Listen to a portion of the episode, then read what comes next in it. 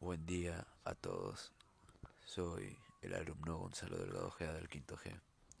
Y en estos momentos nos encontramos en el primer episodio de nuestro podcast. Nuestros pulmones necesitan nuestra, de nuestra ayuda. Dicho título trata sobre la contaminación ambiental y qué consecuencias puede traer en nuestro ser y en nuestro planeta. Como decíamos, la pandemia del COVID-19 ha dejado al descubierto una serie de advertencias medioambientales de nuestra sociedad que durante mucho tiempo hemos ignorado. Pero la más grave de todas es que estamos conviviendo nuestro planeta en un lugar cada vez menos saludable para vivir. ¿Qué quiere decir esto? Quiere decir que nuestros estilos de vida y acciones que llevamos a cabo en nuestro día a día afectan al medio ambiente, teniendo una clara repercusión negativa sobre nuestra salud. Según el último informe de riesgos globales del Foro Económico Mundial, refleja que los cinco principales problemas medioambientales que sufre nuestro planeta y nuestra localidad repercuten directamente en nuestra salud. Quiere decir que afectan directamente a nuestro cuerpo humano. Además, la Organización Mundial de Salud, la OMS, registra que cada año mueren 12,6 millones de personas a causa de vivir en un ambiente poco saludable. Esto, esto supone casi una cuarta parte del total mundial de muertes que están vinculadas con la contaminación del agua, del aire y la constante exposición a productos tóxicos para la salud. Uno de los problemas que tiene nuestra localidad podría ser la contaminación de aire, ya que el aire es fundamental para poder vivir. Respirar aire contaminado acarrea una serie de riesgos para nuestra salud, que pueden tener graves consecuencias.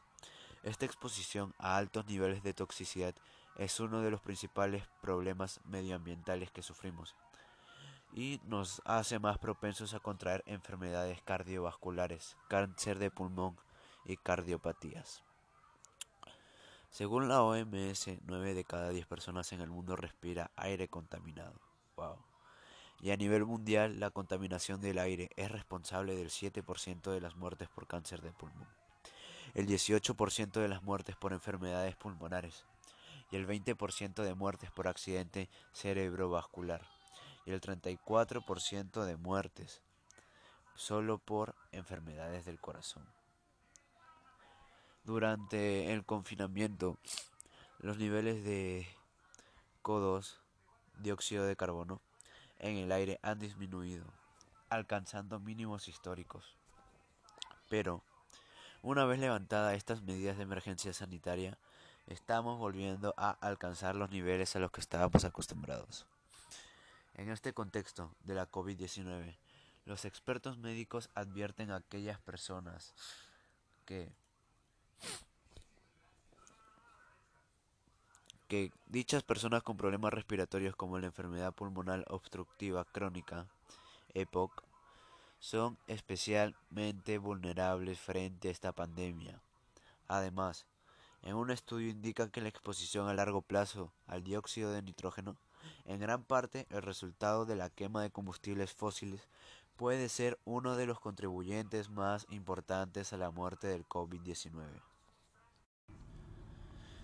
Es demasiado desagradable lo que puede hacer este tipo de causas, de consecuencias que ocurren, que nosotros mismos hacemos. Pero podemos reducir este, este tipo de contaminación. Este tipo de contaminación.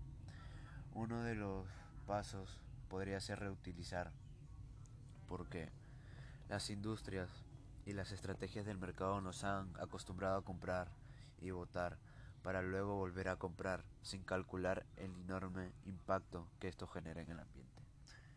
Tanto como puedas, reutiliza cada cosa que tirarías a la basura Si algo se ha dañado, repáralo. No corras a comprar otra cosa igual, solo porque puedes. Si no tiene arreglo o si se trata de un producto que ya se ha consumido entonces, dale un nuevo uso a los elementos útiles. Reducir. Puedes reducir el consumo, sí. Sí se puede. Si no necesitas algo realmente, ¿para qué lo vas a comprar? No necesitamos tantas cosas como que nos hacen creer. Muchas de nuestras necesidades, necesidades las podemos solventar de otra manera. También podríamos sembrar y cuidar. El aire que respiramos cada vez está más contaminado. No es solo por la emisión de gases tóxicos, sino también por la progresiva deforestación. Podríamos comenzar a limpiar el aire de tu hogar, de nuestro hogar. Puedes llenar tu casa de plantas que purifiquen el ambiente, tanto en el interior como en el exterior, y cuando puedas, participa activamente en las campañas de reforestación. También podríamos eliminar el uso de pesticidas y aerosoles. Cuando plantes tu jardín o cuides tus matitas, no uses pesticidas. Además, evita toda clase de aerosoles, o al menos confirma que sean seguros para el ambiente. No arrojes aceites por las cañerías. Un solo litro de aceite de cocina podría contaminar hasta 40.000 litros de agua, sin hablar del daño que producen las tuberías. No tires aceite por las tuberías, ya que sea en el fregadero o en el retrete. Te preguntarás cuáles serían las alternativas. Puedes hacer diversas cosas. Por ejemplo, cuando el aceite usado esté frío, viértelo en un viejo envase, de aceite o agua que tengas en uso. Séllalo bien y luego deposítalo en los contenedores de desechos no reciclables o llévalos a un centro de reciclaje de aceite.